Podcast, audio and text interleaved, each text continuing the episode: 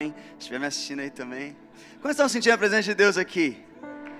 Glórias a Deus. Antes da gente entrar na mensagem mesmo, quero convidar você, onde você estiver, a fechar os seus olhos. E simplesmente sentir a presença de Deus nesse lugar. Não fique olhando para mim. Deus está aqui. E aonde Ele está, Ele é o centro das atenções. Nós precisamos reconhecer a presença dEle. Ai, Jesus, nós chamamos tanto. Nós chamamos tanto, tanto, tanto, tanto, tanto. Oh, Rababassori andarabashirabasso. Xerababassori andarabashirabasso.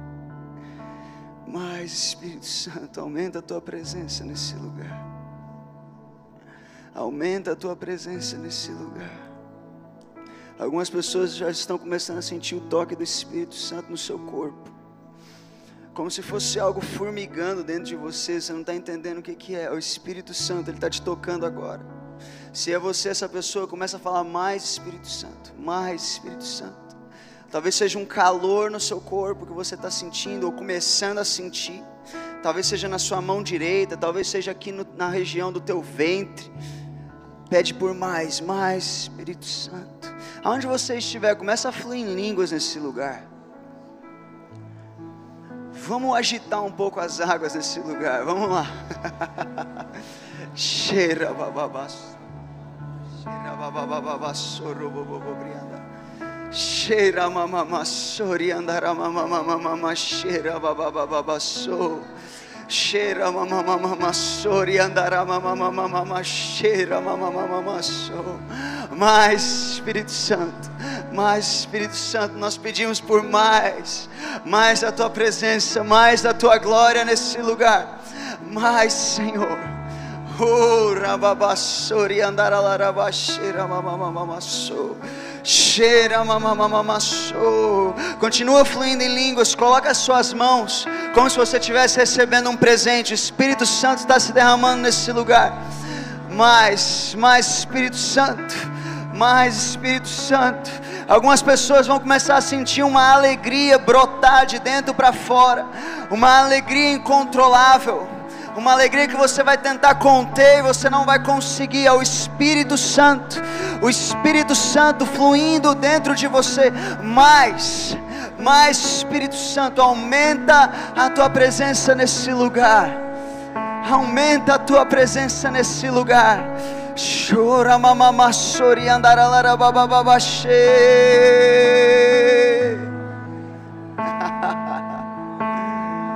We love you, we love you, we love you, we love love you. Chamamos, Senhor.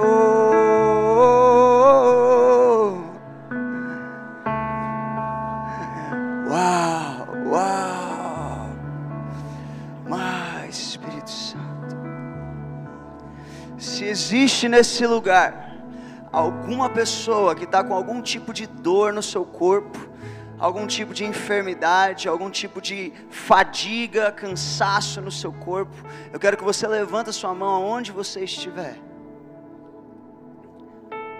Bastante gente, bastante gente. Se você está perto dessas pessoas, coloca a mão sobre elas agora. Só para trazer um pouco de contexto, essa semana é uma semana muito especial para a nossa igreja.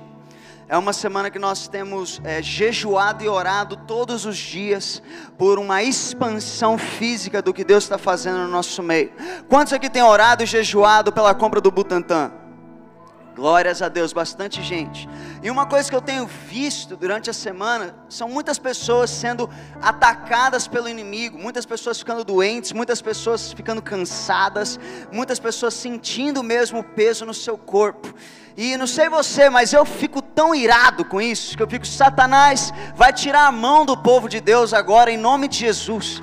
Ele não pode fazer isso não. Vocês estão comigo? Então agora mesmo, aonde você estiver, para essas pessoas que estão sentindo dor, que estão se sentindo enfermas, estão se sentindo cansadas, comece a declarar agora a cura do Senhor em nome de Jesus. Declara com fé, declara na autoridade de Jesus. Vamos lá. Se você está longe, estenda suas mãos, mas ora como se você estivesse perto. Ora como se fosse você que precisasse da cura. Porque nós somos corpo. A alegria de um é a nossa alegria. A cura de um é a nossa alegria. Senhor Deus, nós declaramos agora nesse lugar o teu toque sobrenatural que cura qualquer enfermidade que cura qualquer doença, que cura qualquer dor agora, em nome de Jesus. Nós declaramos agora qualquer dor nas costas, se vá agora em nome de Jesus. Dor na coluna, escoliose, vai embora agora em nome de Jesus. Nós declaramos agora dor de garganta, vai embora agora em nome de Jesus. Toda garganta arranhando, toda garganta infeccionada, inflamada, é sarada agora no nome de Jesus. Qualquer enfermidade, qualquer enfermidade, debaixo da autoridade do Rei Jesus, você precisa bater em retirada agora, em nome de Jesus. Nós declaramos: vai embora agora em nome de Jesus, vai embora agora em nome de Jesus, e nós declaramos ao corpo agora: responda, responda ao reino de Deus agora, em nome de Jesus. Amém, amém. Você consegue dar um aplauso a Jesus?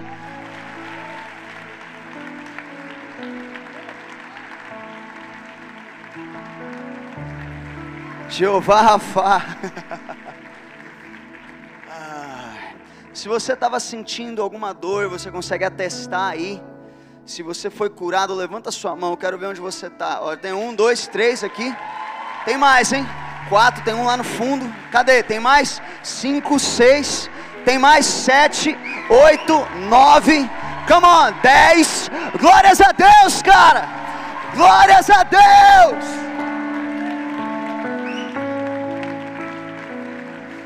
Jesus está nesse lugar.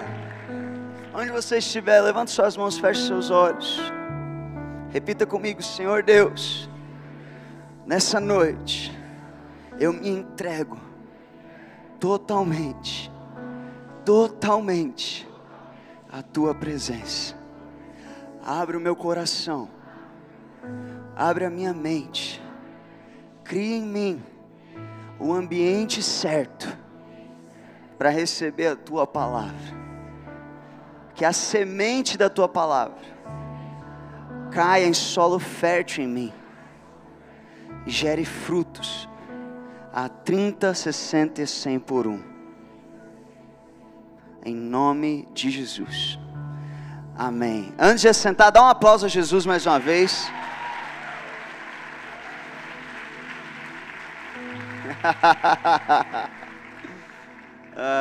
quantos aqui estão amando a nossa série Porque eu amo a Bíblia? Eu não sei você, mas eu estou apaixonado por uma série. Eu estou apaixonado com essa série, cara, de verdade. A gente está falando aqui sobre a palavra de Deus, mas eu vou te falar uma coisa. Eu, se você prestar atenção na vida de Jesus, a vida de Jesus, ela estava sempre em uma tensão entre a palavra de Deus e o poder de Deus, não é verdade? Você sempre via que Jesus ele pregava o evangelho e aí ele demonstrava o poder do evangelho. Os enfermos eram curados, os cativos eram libertos, o reino era demonstrado para todo mundo. E eu não sei você, mas nos últimos dois Vox, que foram os Vox que a gente falou da Bíblia, eu tenho saído daqui completamente chapado no poder do Espírito Santo. Não sei se está acontecendo com você, cara, mas eu estou sentindo muito a presença de Deus. E eu vou te falar um negócio: eu não sei o que vai acontecer hoje. Eu não sei de verdade o que vai acontecer hoje, porque o Espírito Santo e a palavra, eles andam assim, ó, juntos, juntos. Quando a gente fala da Bíblia, o Espírito Santo fala assim: opa, estão falando da palavra? Fui eu que inspirei a palavra, eu inspirei a palavra inteira. Deixa eu lá ver o que, que eles estão fazendo. Estão entendendo o que eu estou falando? Quantos aqui estão curiosos para ver o que o Espírito Santo vai aprontar nessa noite? Come on. Alguns. Eu espero que até o final do Vox todos estejam empolgados para ver o que o Espírito Santo vai fazer. Então, dá uma sacudida na pessoa que está do seu lado aí. Fala com ele, acorda aí. O Espírito Santo está aqui. E ele quer fazer muito mais. Sacode também a pessoa que você ignorou. Vai lá, sacode todo mundo aí. Vamos que vamos. Eu não vou ficar animado sozinho, afinal de contas eu estou no Vox. Glórias a Deus. Nós estamos então falando sobre a palavra de Deus, um assunto que eu amo, amo, amo. Eu amo a Bíblia. Quantos aqui amam a Bíblia? Vocês estão com a Bíblia de papel aí? Quem aí está com a Bíblia de papel, levanta bem alto. Come on, glória a Deus. Acho que até o último Vox dessa série vai estar todo mundo com a Bíblia de papel, hein? Come on, nós vamos começar um movimento. Um movimento da Bíblia de papel. Bible Origins. Né? Mas falando da Bíblia, nós já falamos sobre como a Bíblia é a verdade absoluta. O André trouxe no, no dia de abertura da série 10 argumentos do porquê a Bíblia é a verdade. E então, sábado passado, nós não estivemos aqui no Butantã, estivemos no campus Morumbi. E Davi Lago trouxe uma palavra incrível, cara verdadeiramente incrível sobre a Bíblia, falando o que, que acontece com aquele que medita na palavra de dia e de noite. Vocês se lembram disso? Eu não sei você, mas eu já reassisti essa palavra pelo menos duas vezes essa semana, de tão boa que ela estava. Mas então eu estava orando, perguntando para Deus: Deus, o que que eu vou falar? O que que eu vou falar da Bíblia? São tantas coisas, são tantos, tantos aspectos. E eu, eu me lembrei das histórias da Bíblia. Vocês se lembram das histórias da Bíblia, não é verdade? Todo mundo quando pensa nisso, pensa em Davi e Golias, né? Você rapidamente já se lembra daquela Bíblia com as páginas de colorir, você lembra disso? Quando você era criança, eu tive o prazer de nascer em lá cristão, então eu tinha muitas livros, é, Bíblia em quadrinhos, Bíblia em anime, anime, eu já tive também Bíblia em anime, e você coloria tudo, e Davi Golias, Daniel na cova dos leões, Moisés e o mar vermelho, Sadraque, Mesaque e Abednego, que na época você nem sabia falar o nome deles, mas você lembrava da história deles. São as histórias da Bíblia. E eu me lembro até hoje de como eu aprendi as histórias da Bíblia. Eu saí do meu quarto, essa memória é muito vívida na minha mente. Eu saí do meu quarto uma vez, quando eu morava numa base missionária junto com a minha mãe e com meu pai. E eu lembro que eu cheguei na minha sala de estar e a minha mãe estava prostrada no tapete da, da, nossa sala, com a Bíblia aberta, chorando. A, tipo, ela não conseguia parar de chorar. E eu amo minha mãe. Então eu cheguei para ela e falei: O que está acontecendo, mãe? Quem te fez chorar? Por que, que você está chorando? Quando eu choro é coisa ruim, né? O que está acontecendo? E eu lembro que a minha mãe abriu o um sorriso e falou assim: Não, é a presença de Deus. E ela me sentou do lado dela e ela começou a me ensinar como adorar a Deus e a meditar na palavra. E ela abria a Bíblia, ela lia comigo as histórias da Bíblia. E aquilo me fascinava, porque, uau! Aquilo falava sobre um Deus que era vivo, um Deus real, um Deus que era capaz de derrubar gigantes, um Deus que era capaz de libertar pessoas dentro da fornalha, onde haviam três, de repente o rei faz assim com os olhos, assim, mas ele não colocou só três lá? Ele, sim, por quê? Tem quatro lá. E um deles se parece com o filho dos deuses. O que que está acontecendo? E quando você é criança, teu olho, pá! Caraca, era melhor que Avengers. Tá entendendo? Melhor que filme da Marvel. E eu me lembro de ficar maravilhado com as histórias da Bíblia. Mas hoje nós não vamos falar sobre Davi Golias, nós não vamos falar sobre Daniel na cova dos leões, nós vamos falar sobre as histórias que a Bíblia está contando. Porque essas histórias, elas são histórias incríveis, elas são, elas são histórias isoladas, essas histórias que a gente aprende na nossa caminhada com Deus. Mas a verdade é que a Bíblia está contando uma grande história. Desde o começo dela até onde nós estamos, ela vem contando uma grande história. Na verdade, três grandes histórias que nós vamos falar hoje são as histórias que a Bíblia conta. Vocês estão comigo nessa? Vocês estão prontos para mergulhar na palavra? Acho que alguns aqui, só a galera aqui da frente entendeu. Eles querem mergulhar na palavra. Vamos lá, vocês estão prontos para mergulhar na palavra? Eu vou precisar da ajuda de vocês, tá bom? Porque nós vamos literalmente passar por toda a Bíblia, tá bom? Então, vocês estão comigo? Beleza, então vamos entrar logo na primeira grande história que a Bíblia conta. E a primeira história é a história de um Deus que quer ser descoberto. A história de um Deus que quer se revelar. Todas essas histórias, elas começam no mesmo lugar. Elas começam aí na primeira página da tua Bíblia, em Gênesis capítulo 1. O princípio da Bíblia, obviamente é o princípio das histórias da Bíblia. E por que que esse capítulo é tão importante? Porque esse capítulo foi onde Deus te criou foi onde Deus te fez. Ele, ele tem uma conversa intertrinitária, ele fala entre si, ele fala: façamos o homem a nossa imagem, a nossa semelhança.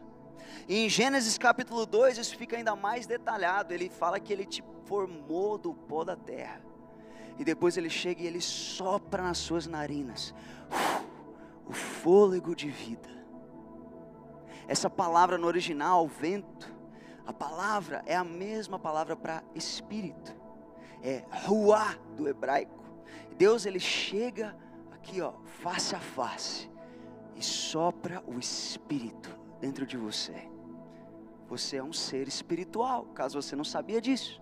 Então todas essas histórias elas começam nesse lugar, porque quando nós falamos sobre a criação do homem, nós falamos sobre a vontade perfeita de Deus. Porque em Gênesis 1 e Gênesis 2 não havia pecado. Em Gênesis 1 e Gênesis 2, o homem ainda não tinha passado pela queda. Então nós vemos que essa é a vontade de Deus. É a vontade de Deus para o homem. Estão entendendo o que eu estou falando?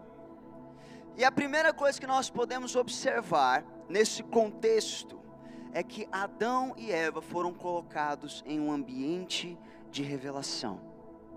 Eles foram, foram colocados em um ambiente onde Deus estava constantemente com eles e eles eram expostos a Deus, dia após dia. A hora que batia o horário da viração do dia, Deus, o próprio Deus, vocês estão entendendo o que eu estou falando? O próprio Deus, ele vinha e ele pisava no jardim. Ele falava: Eu quero ter comunhão com Adão e com Eva. Vocês estão entendendo o que eu estou falando? E eles estavam constantemente na presença de Deus, podendo olhar para Ele e descobrir Ele. Vocês estão entendendo? Porque Deus ele é um Deus infinito, é uma, essa é uma das características dele. Então, todo dia que o homem e a mulher estavam na presença de Deus, eles olhavam para ele e eles aprendiam algo novo. Uau, olha isso, que coisa maravilhosa. No outro dia, uau, caramba, que coisa incrível. Deus nunca enjoa. Estão entendendo?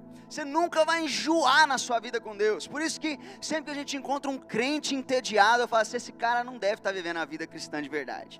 Porque a vida cristã não é nada chata, não é nada entediante. O nosso Deus é um Deus que todo dia ele mostra alguma coisa nova, todo santo dia. Se você entrar na presença de Deus, Ele vai estar lá te esperando e Ele vai te mostrar algo novo.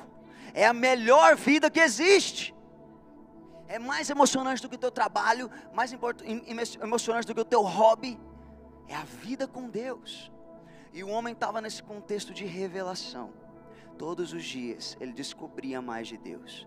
Mas Gênesis 3 chega. Infelizmente esse capítulo chega. E é o capítulo onde o pecado aparece.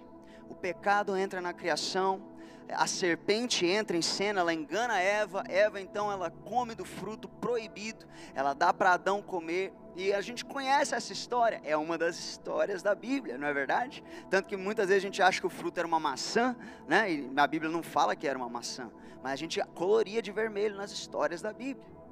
Então o pecado entra e ele gera uma série de consequências, mas uma delas é que o homem perde esse ambiente de revelação o homem ele é expulso do jardim do Éden, o lugar onde o céu e a terra se encontravam e Deus entrava na criação. O homem agora perde o acesso. Em Gênesis capítulo 3. Está entendendo? Abre comigo aí sua Bíblia. em Gênesis capítulo 3, versículo 8.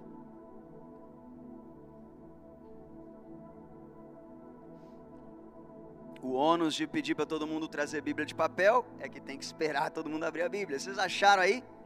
No aplicativo é mais rápido, né?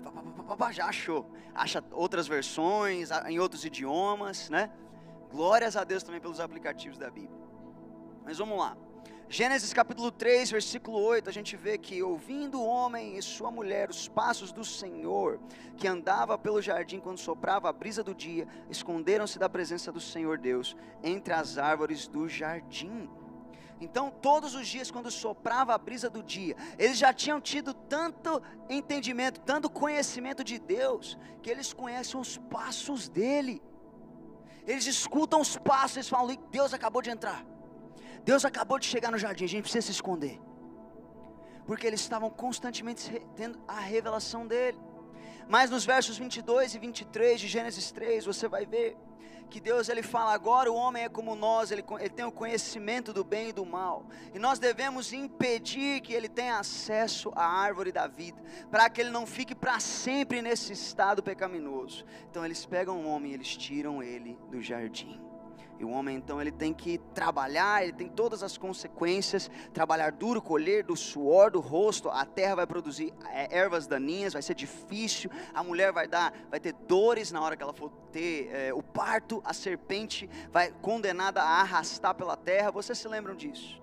E o homem então perde esse ambiente de revelação. Mas, mas, fala comigo, mas Deus ainda quer ser descoberto. Deus ainda quer se revelar ao homem, mesmo depois do homem ter traído ele. Ah, vocês não estão entendendo o que eu estou falando.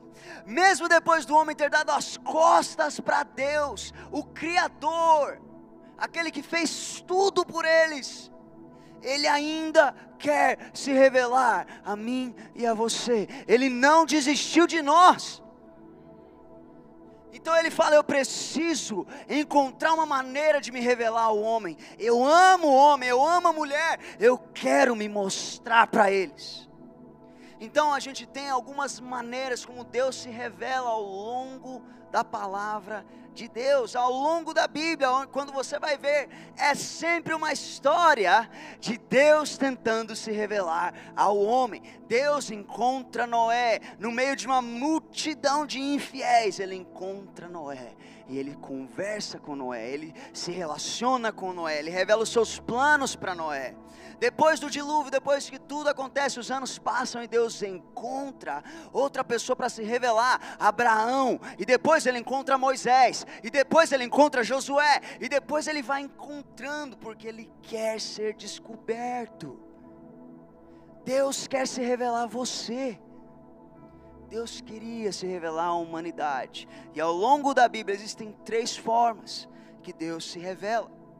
A primeira Deus se revela através da criação.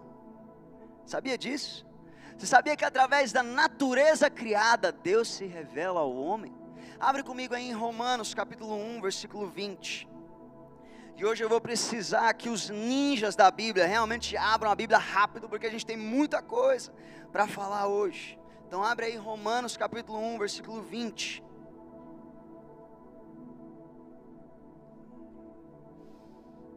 Diz assim: Pois desde a criação do mundo, os atributos invisíveis de Deus, o seu eterno poder e a sua natureza divina, têm sido vistos claramente, sendo compreendidos por meio das coisas criadas.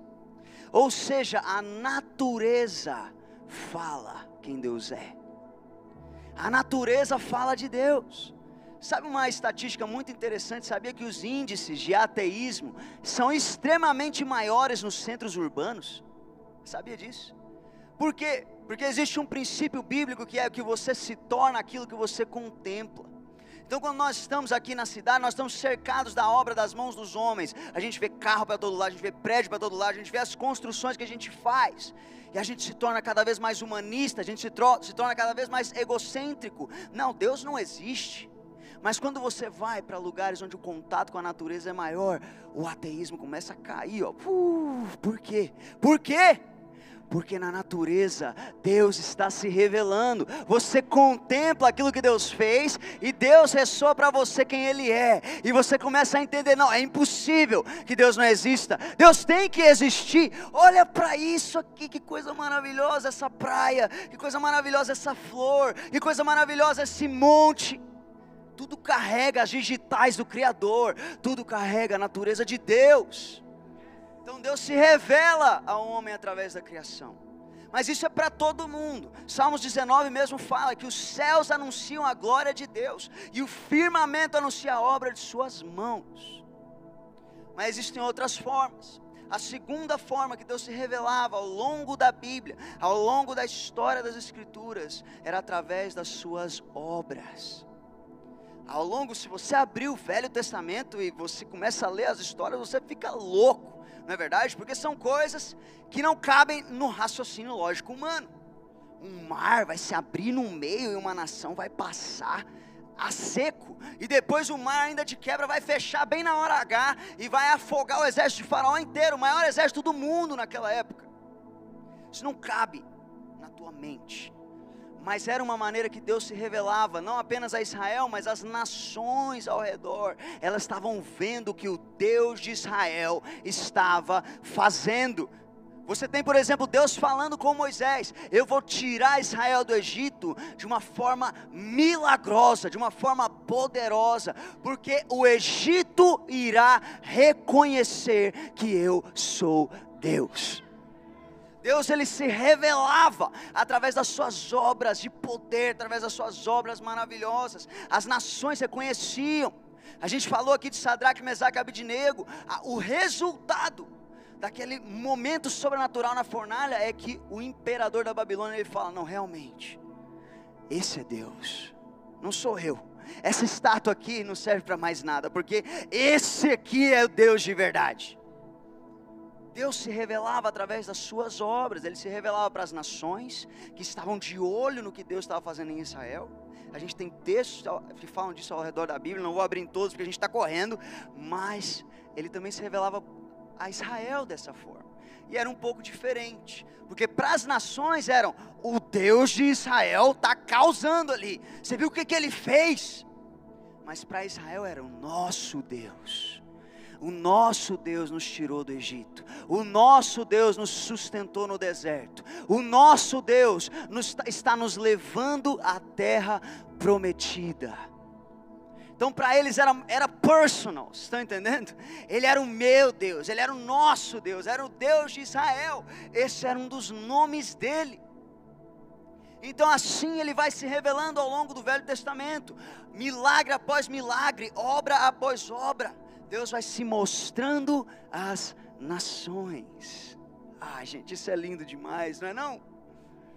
Mas existia uma terceira forma que Deus se revelava no Velho Testamento. E era através dos seus caminhos. E a gente já ouviu o pastor Teófilo falar um pouco sobre isso, ele fala bastante sobre isso na verdade, sobre a diferença entre conhecer as obras de Deus e conhecer os caminhos de Deus. Mas os caminhos de Deus não era todo mundo que conhecia. Os caminhos de Deus, eles eram conhecidos por homens muito chave, homens selecionados. Por quê? Porque Deus faz acepção de pessoas? Não, na verdade Deus estava procurando pessoas para se revelar. Vocês lembram que a gente falou isso? Que Ele está procurando você, que Ele está procurando a mim, para me mostrar um pouquinho mais dessa infinidade que Ele é. Mas no Velho Testamento ele encontra pessoas que carregavam duas características que faziam com que Deus pudesse se revelar mais a eles. Primeiro, eles eram fiéis a Deus. E segundo, eles eram famintos por Deus. Eles não estavam lá esperando aqui de boa, ah, beleza, estou aqui fazendo a minha coisa. E Deus ia e falava com eles e eles não demonstravam interesse. Não, no menor sinal da presença de Deus, eles já, meu Deus, é isso, é isso que eu quero para minha vida. Eu quero conhecer esse Deus poderoso. A gente tem exemplos desses homens na Bíblia, cara. Exemplos que você lê direto, direto na sua Bíblia. Por exemplo, Abraão. Abraão chegou a ser chamado de um amigo de Deus. Gente, isso, isso é maravilhoso. Abraão chegou a ser chamado de amigo de Deus. Abraão, Deus faz para ele uma promessa. e eles têm um relacionamento tão íntimo que em Êxodo, não, na verdade em Gênesis, perdão, em Gênesis capítulo 18, versículo 17, olha o que acontece. Abraão, ele tem uma visita, Deus visitou ele com alguns anjos, ele visitou ele, e ele para, ele, ele recebe eles com toda a honra, ele dá o dízimo de tudo a eles. E Deus então ele está falando: valeu Abraão, a comida estava muito boa, muito obrigado. Realmente, Sara, você cozinha demais. Valeu, a gente está saindo. E Deus está indo. Para onde Deus está indo? Ele está indo para Sodoma e Gomorra destruir aquelas cidades. Ele está saindo. E Deus, Deus, ele fala isso. Ele fala: Por um acaso, eu não vou falar o que eu vou fazer com o meu amigo Abraão? Você consegue imaginar ser amigo de Deus desse jeito? A ponto de Deus, ah, eu vou fazer algo sobre a terra. Por um acaso eu não vou falar com o Elvésio? O que eu vou fazer? O eu vai ser meu amigo. Intimidade com Deus, mas por quê? Porque Abraão ele tinha fome de Deus e Abraão era fiel a Deus a tal ponto de levar o seu próprio filho, o filho da promessa, Isaac, devia ser um cara bonito. Ele pega, coloca ele no altar para matar ele. Tamanha fidelidade de Abraão. Vamos correr, tem mais. Moisés, gente, Moisés, um dos meus personagens favoritos da Bíblia. Moisés está com uma das missões mais ingratas da Bíblia, que é levar um povo para a terra prometida, e esse povo é muito chato. Esse povo é muito chato. Você não lê a Bíblia, você não fica de cara. Você não fica falando, meu Deus do céu, que povo. Uh! É não? Reclama de tudo. Pô, demos aqui de cara com o mar. Você trouxe a gente aqui para morrer. Abre o mar Puf, caraca, Deus abriu o mar. Vamos entrar aqui. Papapá, entra, chegou do outro lado. Passa um tempo. Pô, tô com fome, sei o quê. Traz maná, maná, pão do céu. Pô, é só pão. Então toma codornizes também. Pá, vai lá, faz seu churrasco. Beleza. Passa um tempinho. Ah, tô com sede. Brota água de uma rocha para o povo. E eles voltam e meia, eles reclamam. Parece a gente. Não é verdade? Toda vez que você olhar e falar, que povo chato, você fala, é um espelho. É um espelho. Lembra da porta de emprego que Deus te abriu e você já está reclamando?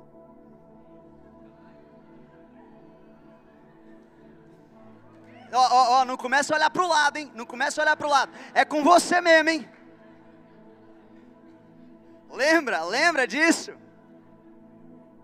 Vamos deixar isso para depois.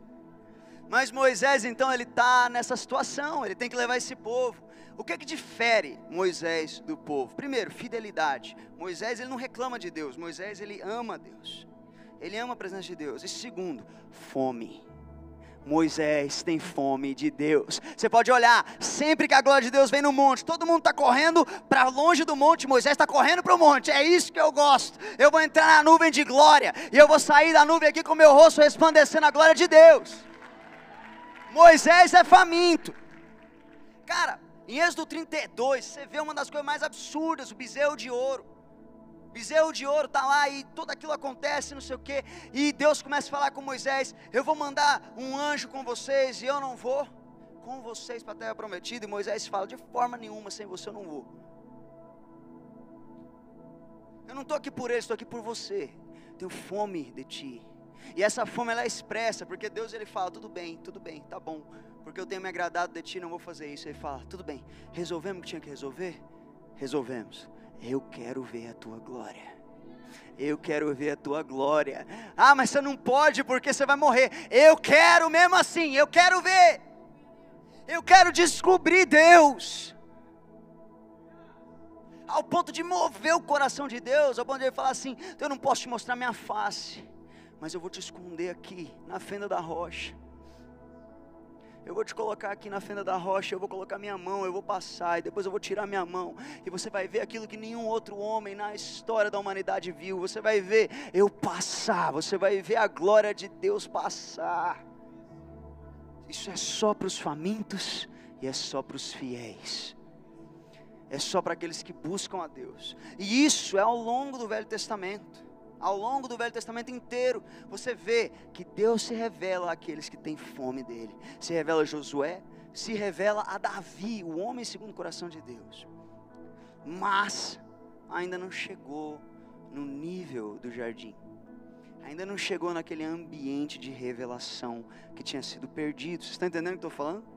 Agora nós vamos dar uma pausa aqui. Como assim, Isaac? Você vai parar a história no meio? Vou, porque a gente precisa entrar na segunda história e depois vai tudo fazer sentido para você, tá bom? Vocês estão confiando em mim nisso aí? Nessa doideira que eu estou fazendo aqui? Vamos lá. A segunda história é a história de um relacionamento. A gente já falou aqui sobre Gênesis 1, que o homem é colocado no jardim. E uma das coisas, uma outra coisa que a gente observa sobre a criação não é apenas um ambiente de revelação, é um ambiente de relacionamento. Estão entendendo? Deus ele tem relacionamento direto com o homem. Não existe intermediário, não existe é, barreira, não existe separação, nada. É um relacionamento direto. Estão entendendo? Mas em Gênesis capítulo 3, o pecado entre esse relacionamento, ele é quebrado. Ele é quebrado pelo pecado. Deus é santo. O homem agora é pecador. Deus não consegue se relacionar com o pecado. Logo, Deus não consegue se relacionar com o homem. Estão entendendo o que estou falando? Então o homem é expulso do jardim e ele perde o acesso à presença de Deus. Mas Fala comigo, mas. Esse é o mais da segunda história. Já vou te falando que na terceira vai ter um outro mais, tá? Só para você já se preparar aí. Beleza? Vamos lá. E Deus, ele. Mas, ele quer se relacionar com o homem. Ele continua querendo se relacionar com o homem. Mesmo depois do pecado, Deus olha para o homem e fala: Mas que coisa, eu amo ele, cara. Eu quero me relacionar com Ele, eu quero ter comunhão com Ele, eu quero me assentar à mesa com Ele. É o que Deus quer. Então, ao longo da Bíblia, ao longo do Velho Testamento, Deus ele começa então a progressivamente se aproximar do homem. Ele começa a progressivamente se aproximar do homem através do que nós chamamos de uma aliança. Entenda, no jardim, Deus tinha feito uma aliança com o homem. Ele falou com o homem, ele falou assim: se você ficar aqui, se você ficar no jardim, eu sou seu Deus, eu tenho comunhão com você, você tem um mandato cultural para cumprir e você tem acesso à árvore da vida, onde você pode se alimentar e ter vida eterna. Tudo o que você precisa fazer é não comer desse fruto é não comer do fruto da árvore do conhecimento do bem e do mal. Isso é uma aliança. Toda aliança ela tem duas partes e toda aliança ela tem responsabilidades e promessas. Entende? Uma aliança do casamento, por exemplo, você promete estar ao lado do seu cônjuge na saúde, na doença, na alegria, na tristeza, na riqueza, na pobreza. Mas você também tem as suas responsabilidades. Você tem que se manter fiel, você tem que se doar 100%. Você tem sim que estender a toalha quando a sua esposa pira se você não estender. Você tem responsabilidades. Tem sim. Está entendendo? Isso é uma aliança. E Deus ele faz essa aliança com o homem no jardim. E essa aliança, por conta da árvore da vida, ela é chamada de a aliança da vida. A aliança é quebrada em Gênesis 3. O homem não, não, não, ele não cumpre a sua parte. Mas Deus então ele fala: Eu vou renovar. Ah, gente, Deus é bom demais. Ele fala: Eu vou renovar a minha aliança com o homem, ainda que ele tenha quebrado. Eu sou tão bom, eu sou tão misericordioso, que eu vou estender misericórdia e eu vou renovar.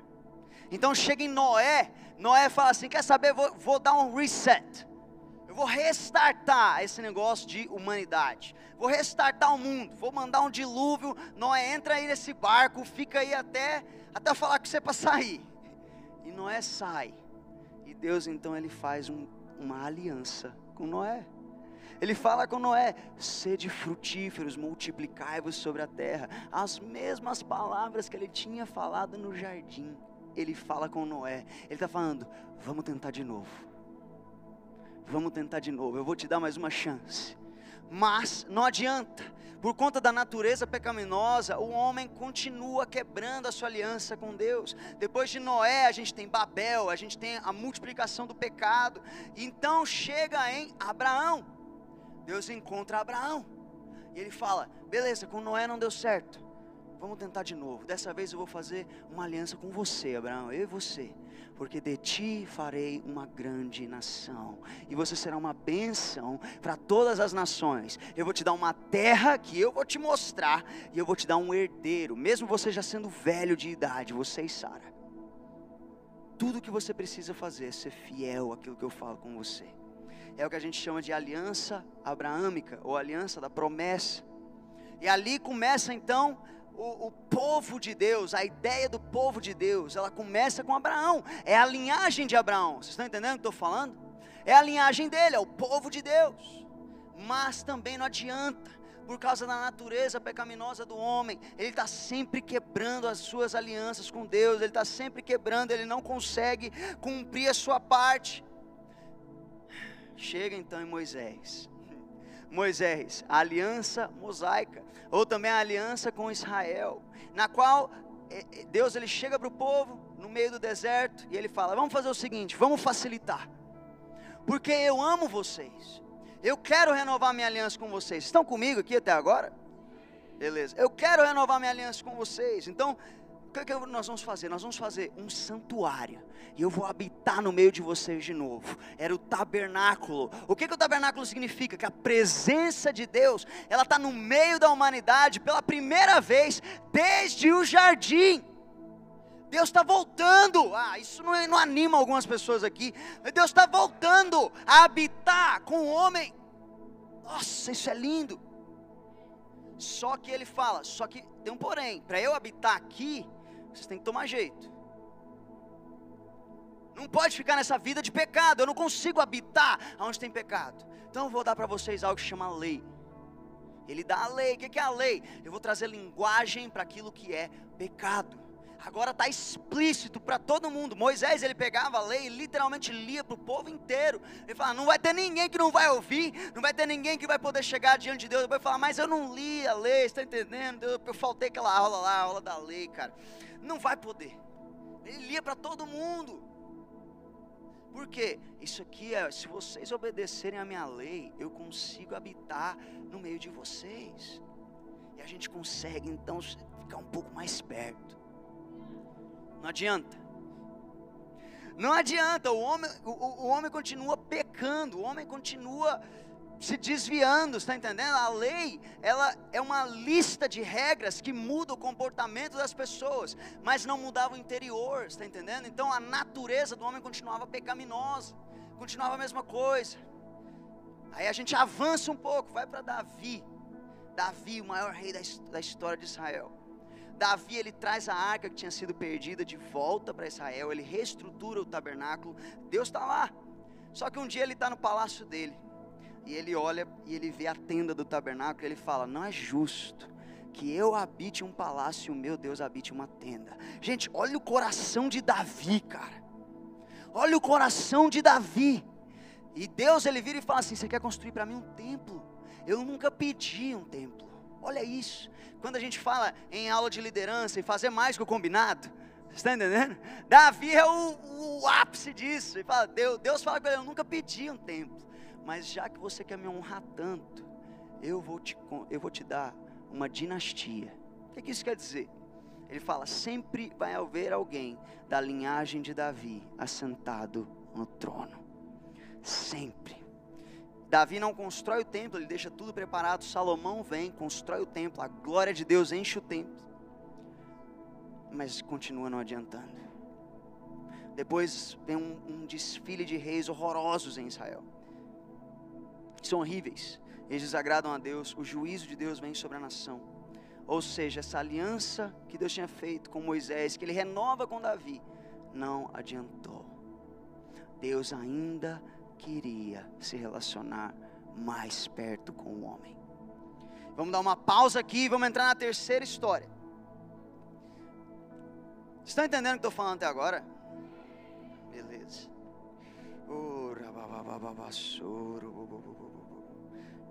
Jesus amado. Vamos ver o que Deus vai fazer. A terceira história que a Bíblia conta, a terceira grande história da Bíblia. Lembrando, a primeira é a história de um Deus que quer ser descoberto. A segunda é a história de um relacionamento. E a terceira é a história da redenção. Volta lá em Gênesis 1. Ah, Isaac, já cansei desse negócio. Não, fica aqui, é a última história. Gênesis 1, você foi criado. E você foi criado inocente. Você foi criado cheio de vida. E a natureza proclamando a glória de Deus. Esse é o contexto da criação. Mas o pecado entra. Porque Deus falou: olha, não come desse fruto. E Deus tinha dado uma palavra para Abraão. Ele tinha falado: se você comer, certamente você morrerá. Ou seja, a palavra de Deus. Ele falou: se você comer desse fruto, é morte certa. Vai haver derramamento de sangue. Estão entendendo o que eu estou falando? Mas o homem vai lá e é igual criança pequena. Quando você fala, não coloca o dedo na tomada. Você vira, a hora que você olha, ela está com o dedo na tomada. Parece que foi a mesma coisa. A Eva foi lá, uh, pegou o fruto e comeu, deu para Adão. Pecado, pecado entra na natureza humana. A natureza humana já não é mais inocente. Natureza humana é culpada. A natureza humana foi corrompida, corrompida pelo pecado. E a criação também sofre da corrupção. Eu não tenho tempo para entrar nisso. Não tenho tempo. Mas a gente vê isso na Bíblia, em Romanos 8, depois anota aí no seu celular alguma coisa. Em Romanos 8 fala que a natureza foi submetida à futilidade, não por sua própria escolha, mas pela vontade daquele que a sujeitou, que era o homem. O homem tinha a autoridade sobre a natureza, Deus tinha dado a autoridade sobre a terra para o homem. Então o pecado entra na natureza humana na criação, e o homem está destinado a morrer. E seria a coisa mais justa, concorda comigo? Deus tinha falado. Você já passou por um momento assim na sua vida? Em que você tem que fazer uma coisa, a pessoa fala, pô, mas você vai fazer isso? Você fala, mas eu te avisei. Eu falei que eu faria isso. Estão entendendo? Então, Deus tinha avisado. Mas, fala comigo, mas. É o terceiro mas da noite. Mas, Deus é tão bom que Ele quer redimir o homem, mesmo o homem sendo culpado. Sabe por quê? Porque o pecado do homem coloca Deus em um lugar meio difícil. Porque Deus ele é igualmente grande, grandioso, maravilhoso, e ele é igualmente bom. Ele é as duas coisas. Então, de um lado, você tem um Deus que ele é fiel à sua palavra. Um dos atributos de Deus é a verdade. Então, se ele falou que vai morrer, tem que morrer. Estão entendendo? Porque senão Deus é mentiroso. Se Ele é mentiroso, Ele não é bom. Mas do outro lado você tem um Deus que é amoroso, misericordioso. Ele olha e fala: ah, Mas eu quero resgatar a humanidade. Eu quero resgatar o homem. Então o que, que ele começa a fazer, cara? Por isso que eu amo a Bíblia, está entendendo? Ele, ele começa, ele dá uma, uma solução temporária aqui, enquanto por aqui ele está trazendo uma solução permanente. A solução temporária que ele dá, a gente já falou um pouco, é a lei, é que ele traz linguagem para o que é pecado. Ele fala: ó, pecado é isso aqui, ó, uma lista de coisas. Não faz isso aqui. E do outro lado, se você fizer, se você pecar, vocês se lembram que tem que morrer. Alguém tem que morrer, não é verdade? Vocês vão ter aqui a maneira de fazer sacrifícios. Então o sangue vai ser derramado, vai expiar pelo seu pecado. Está entendendo? Beleza, a galera está entendendo. Que bom. Eu estou contando pela fé. Vamos lá. O sangue vai ser derramado pelo seu pecado. Isso vai te manter vivo. Está entendendo o que estou falando? Aí, beleza. Agora você pode responder melhor. Só que isso é maravilhoso. Enquanto ele deu a solução temporária, aqui, ó, aqui ele está levantando uma solução permanente. Através dos profetas, Ele está profetizando sobre aquele que virá, o Redentor. É aquele que traz redenção para o homem. Olha isso, cara. Olha as profecias do Velho Testamento sobre o Redentor. Virá um Redentor da nação de Israel que seria uma bênção para as nações, nascido de uma virgem, tudo isso que está na Bíblia, Fala que ele viria de Israel em Números 24, 17. Fala que ele seria uma bênção para as nações em Gênesis 26, 3 a 5. Ele seria nascido de uma virgem, Isaías capítulo 7, versículo 14. Ele sofreria pelos pecados da humanidade, Isaías 53, versículos 3 e 5, 3 a 5. E ele seria crucificado. Salmos 22, versículos 16 e 18, que fala: Eles perfuraram as minhas mãos, os meus pés. Ele está falando em Salmos a morte que viria. E fala também que esse redentor, ele esmagaria a cabeça da serpente. Gênesis capítulo 3, versículo 15. E ele ressuscitaria dentre os mortos. Salmos 16, versículo 10. O Velho Testamento, enquanto as pessoas estão lá tentando obedecer a lei, não consegue, vem, sacrifica, é espiado, tenta de novo. Enquanto isso está tá segurando por hora, Deus está levantando aqui o seu ungido, Deus está levantando aqui o seu redentor, através de profecias ele anuncia isso, e também através da preservação de uma linhagem específica. Quando ele fala com Abraão, de ti virá uma bênção para todas as nações, não é Abraão, quando ele fala do povo de Israel, é o meu povo, é o meu povo escolhido. Por quê? Porque Deus prefere Israel, é a nação preferida, é a nação favorita. Não, é a nação favorecida. Por quê? Porque dessa nação vai vir a redenção para todas as outras nações. Eu estou preservando a linhagem do redentor. É por isso que mexeu com Israel, Deus se levantava, falava: aqui não. Porque daqui vai surgir a resposta para o pecado do homem. Agora, Isaac, por que, que a gente interrompeu todas essas três histórias? Por quê? Porque chega um momento em que essas três histórias elas começam a convergir. Elas começam a se encontrar. E elas se encontram em Jesus. Jesus. Semana de Páscoa. Jesus é a resposta para essas três histórias. A gente falou a primeira história, a história de um Deus que quer ser descoberto. Jesus, olha isso. Jesus é a expressão perfeita do Pai. Colossenses capítulo 1, abre aí sua Bíblia comigo. Colossenses capítulo 1, versículos 15 e 16.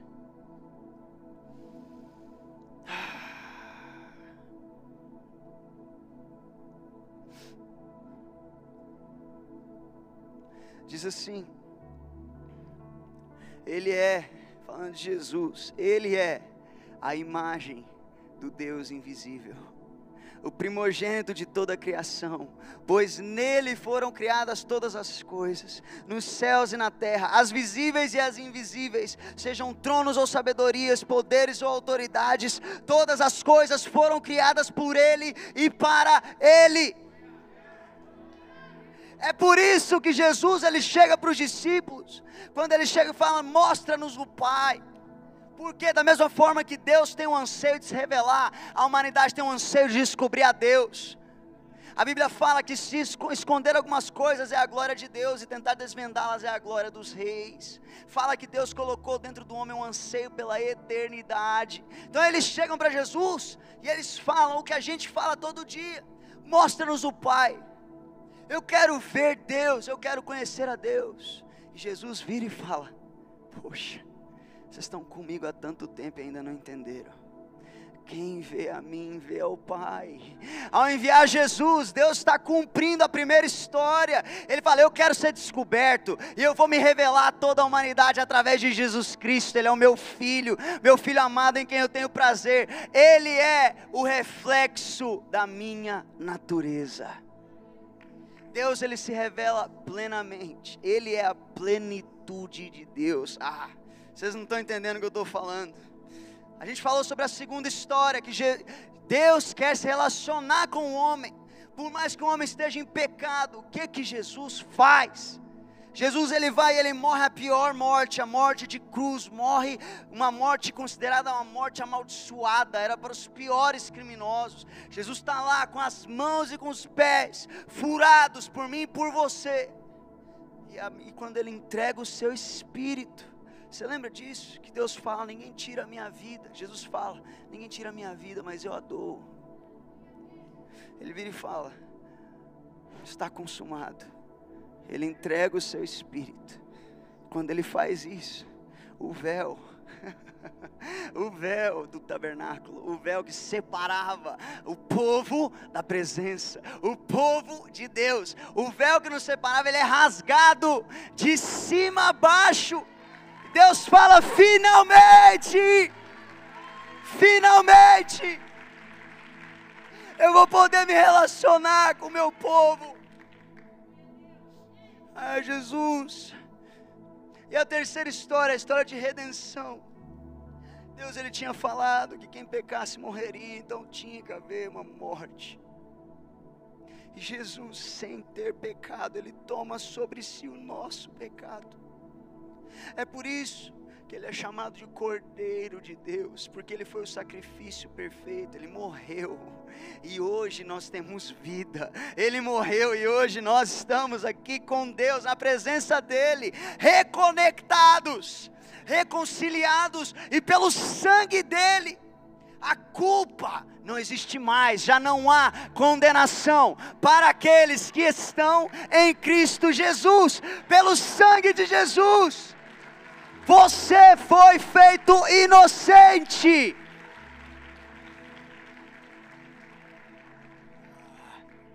Como estão sentindo a presença de Deus nesse lugar? todas as histórias, toda a Bíblia. Isaac, por que você ama a Bíblia? Porque ela é a verdade? Sim, claro. Porque ela faz bem? Claro. Mas eu amo a Bíblia porque ela é a história de alguém. Você está entendendo? A Bíblia é a história de Jesus. Toda a Bíblia é sobre Ele. O Velho Testamento inteiro fala sobre ele. Os evangelhos são a história dele. E o Novo Testamento são as consequências da vinda dele. E Apocalipse fala da volta dele porque Ele vem. Ele vem. Fica de pé no seu lugar. Sabe por quê?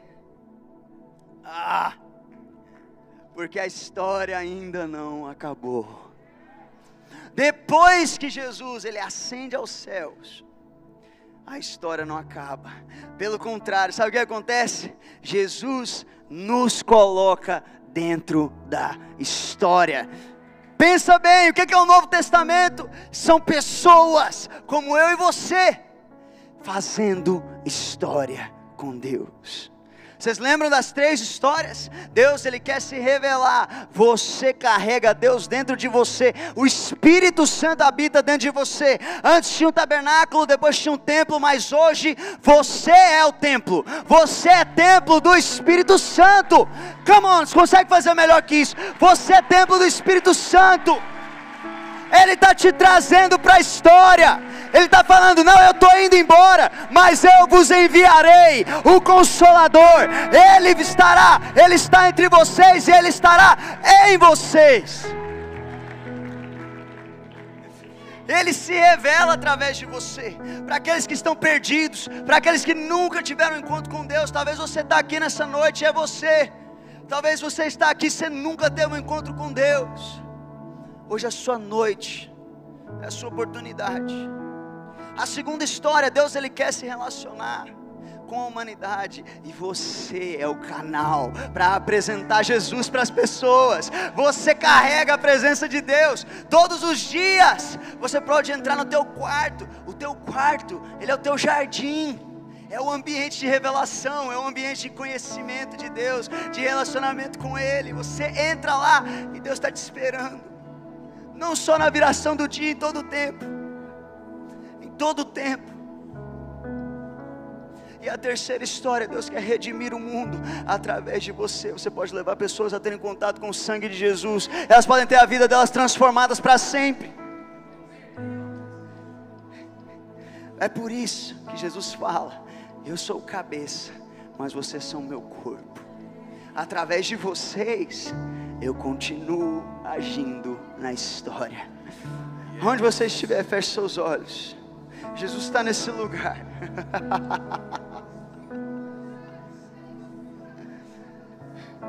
Feche seus olhos, não fique olhando para mim, Ele está aqui.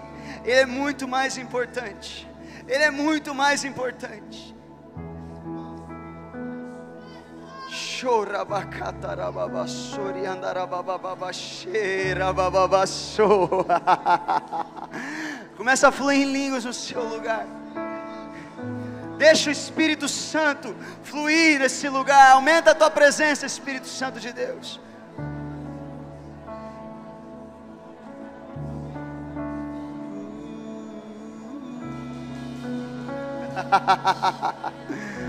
mais, mais, mais, mais, mais, mais Espírito Santo, mais a tua presença nesse lugar.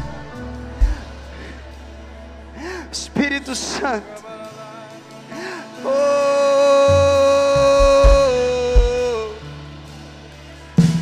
Jesus está passeando aqui. Enquanto você ora, continua orando, continua focado na presença de Deus. Tem muitas pessoas que estão olhando para mim, não olha para mim, feche seus olhos. Se você não ora em línguas, ora no seu próprio entendimento, mas começa a clamar pela presença de Deus nesse lugar. Começa a clamar por um toque de Jesus. Jesus está passando aqui. Jesus está caminhando nesse lugar, com os pés furados dele aqui nesse lugar.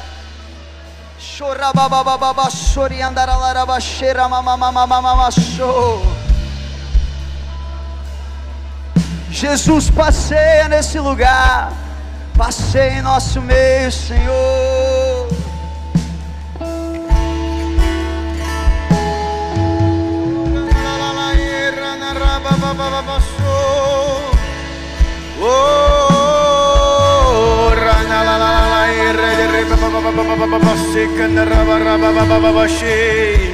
Passei em nosso meio, Jesus o Cordeiro que foi morto e me purificou, dando acesso, Yes, yes, dando acesso, Jesus está passando aqui. acesso. E a hora do seu manto começa a tocar algumas pessoas nesse lugar. Passeia em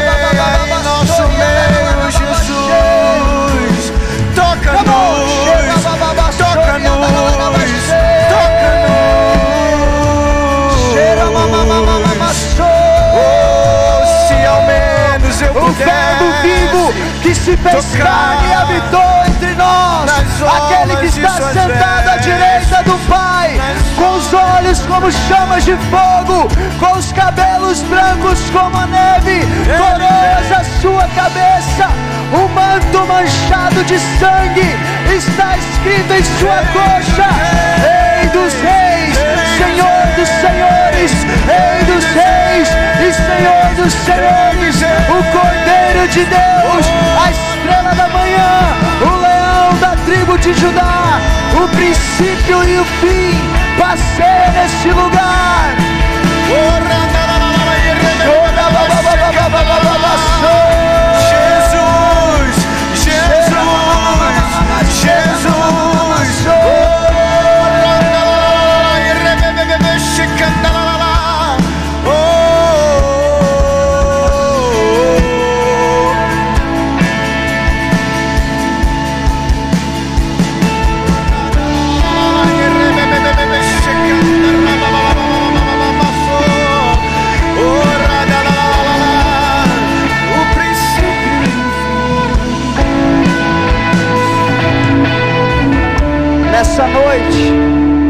Eu sinto Jesus passeando aqui, Ele está entregando convites, convites na mão de todo mundo que está nesse lugar, de todos vocês, na minha mão, Ele está entregando um convite, e nesse convite está escrito: Vem fazer história comigo, vem fazer história comigo.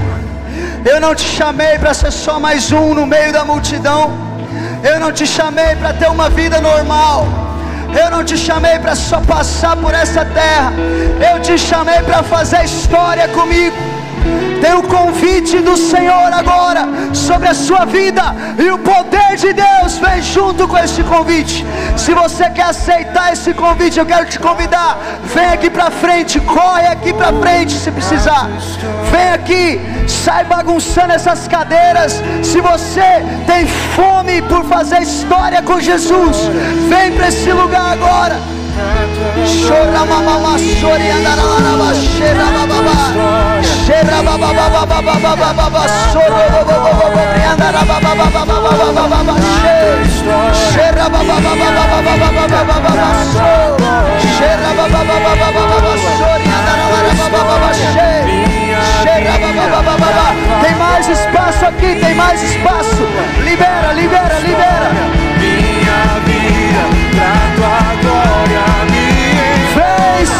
Espírito de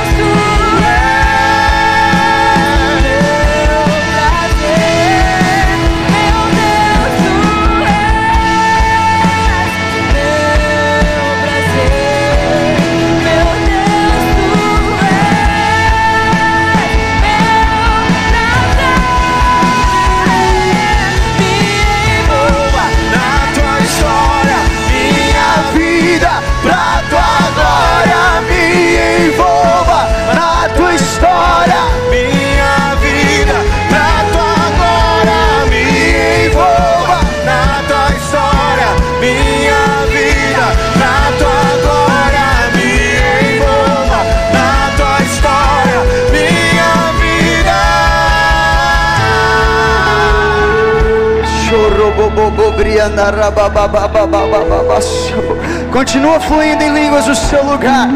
O Espírito Santo está te capacitando. Porque Ele não te envia apenas com o convite, Ele te envia com o poder poder do alto. Ele fala: ide por todo mundo e pregai o Evangelho a toda criatura. Mas primeiro esperem em Jerusalém, porque virá sobre vocês o poder do alto. E o Espírito Santo está nesse lugar, enchendo pessoas agora. Se você, se você faz parte da liderança do Vox, eu quero te convidar a se posicionar para ministrar as pessoas que estão aqui na frente. Mas não ministra ainda, não ministra ainda, só se posiciona. Toda a liderança do Vox, vem aqui para frente. Se você faz parte da liderança dessa igreja, vem também. Se você faz parte do Dunamis Tracks, vem também. Enquanto isso, continua orando em línguas, continua orando. Não se dispersa, Espírito Santo vai fazer algo incrível nesse lugar.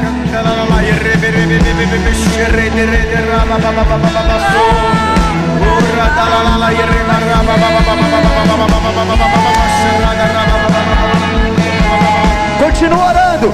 Líderes, começa a pegar agora. Começa a pegar aquilo que está acontecendo agora no Espírito. Começa a pegar agora.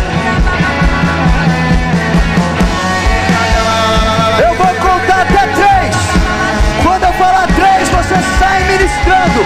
Quando eu falar três, vocês impõem as mãos e oram. Declara batismo no Espírito Santo, declara dons. Vai pra cima.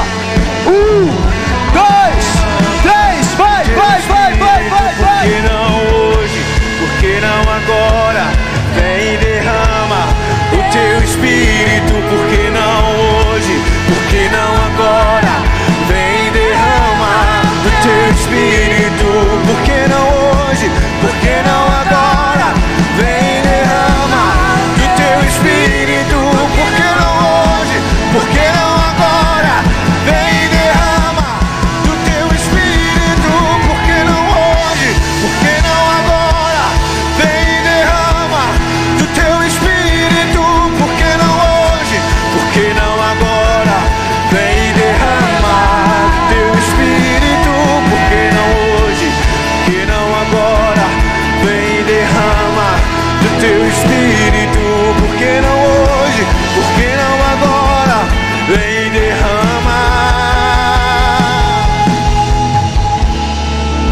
Continua ministrando. Você que é líder da casa, continua ministrando.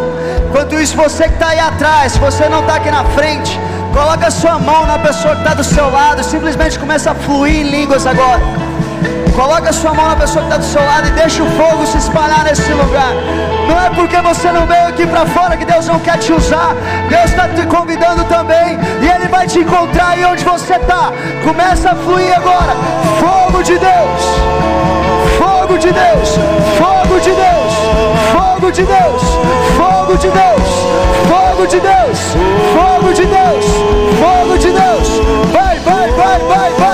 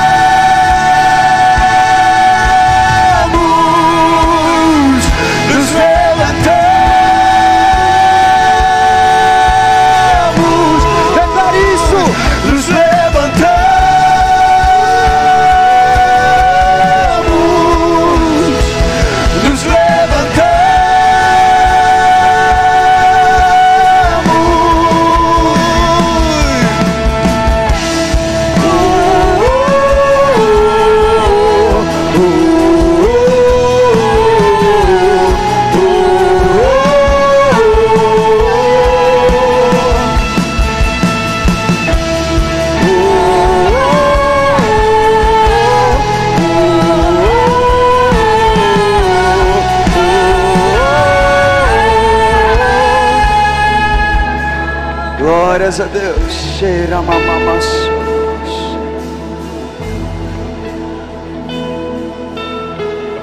Cheira mamamassos.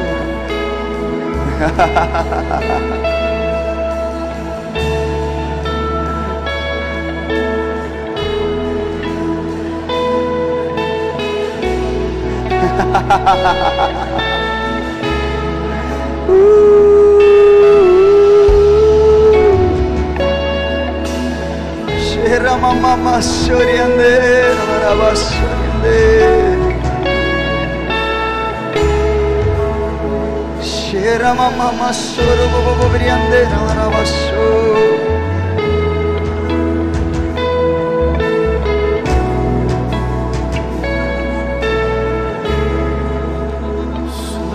Aonde você estiver, levante suas mãos aos céus.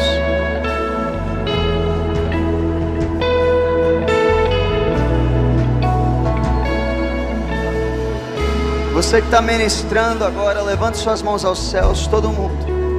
Mãos aos céus.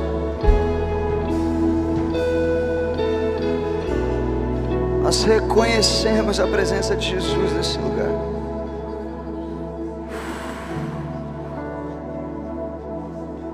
Sente a presença dele agora.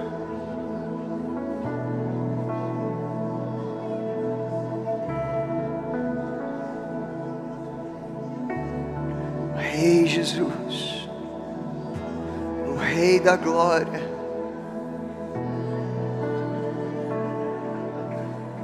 O Rei da glória, o Rei da glória.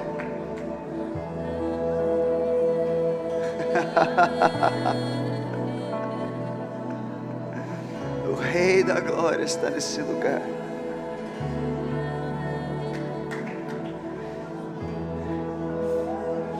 Está quebrando agora fortalezas nos corações. Ele não é apenas o cordeiro, ele é o leão da tribo de Judá. E ele está entrando agora violentamente, quebrando fortalezas agora de depressão, de ansiedade, de medo, diversos medos sendo quebrados agora.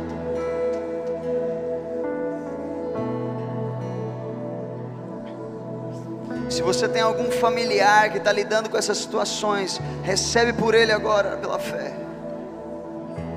Eu sinto muito isso, romper nas famílias acontecendo agora. Jesus, o Rei dos Reis, Ele reina sobre as nossas casas, em nome de Jesus, nós declaramos isso.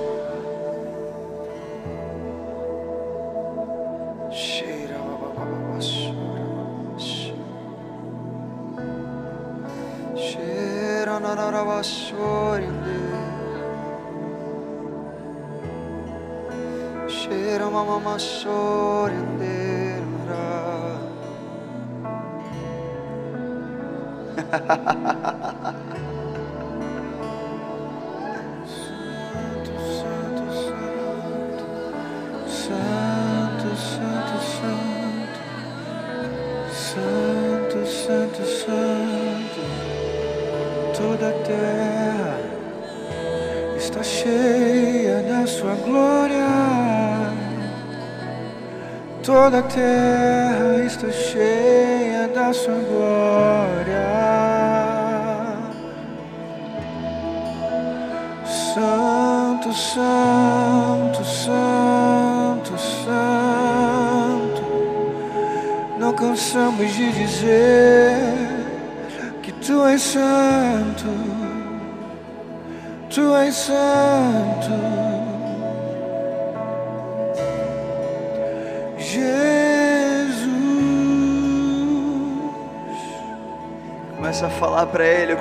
o ama. Jesus. Começa a erguer as suas palavras de adoração a Ele. Começa a erguer o nome dEle.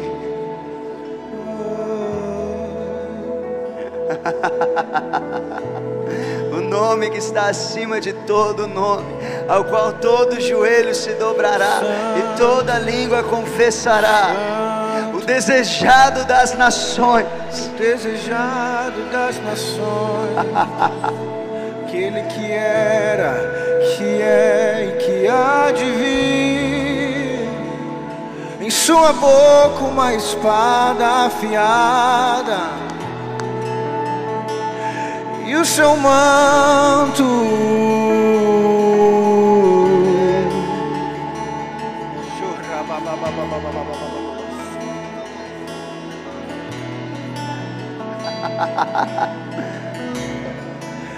Santo, santo, santo, santo, santo, santo, santo, santo.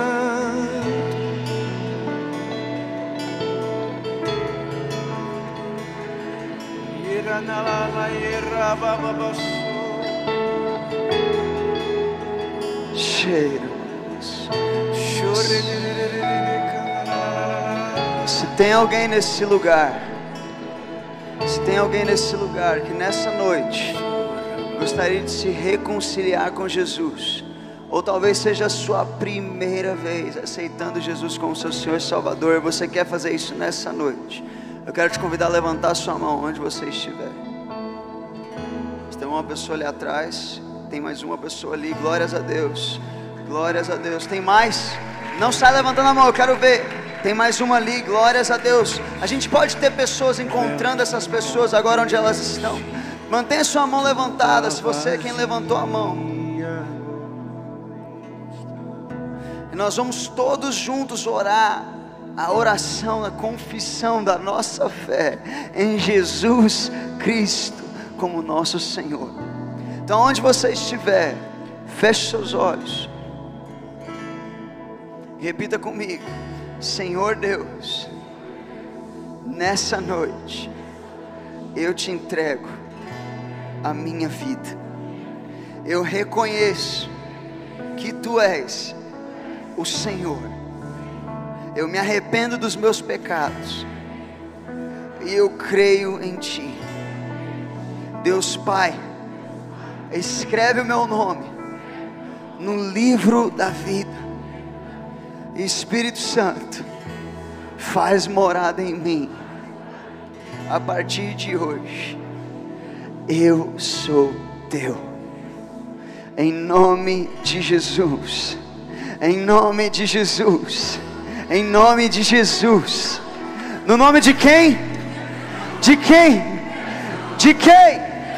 Em nome de Jesus. Amém. Amém. Tem festa no céu agora.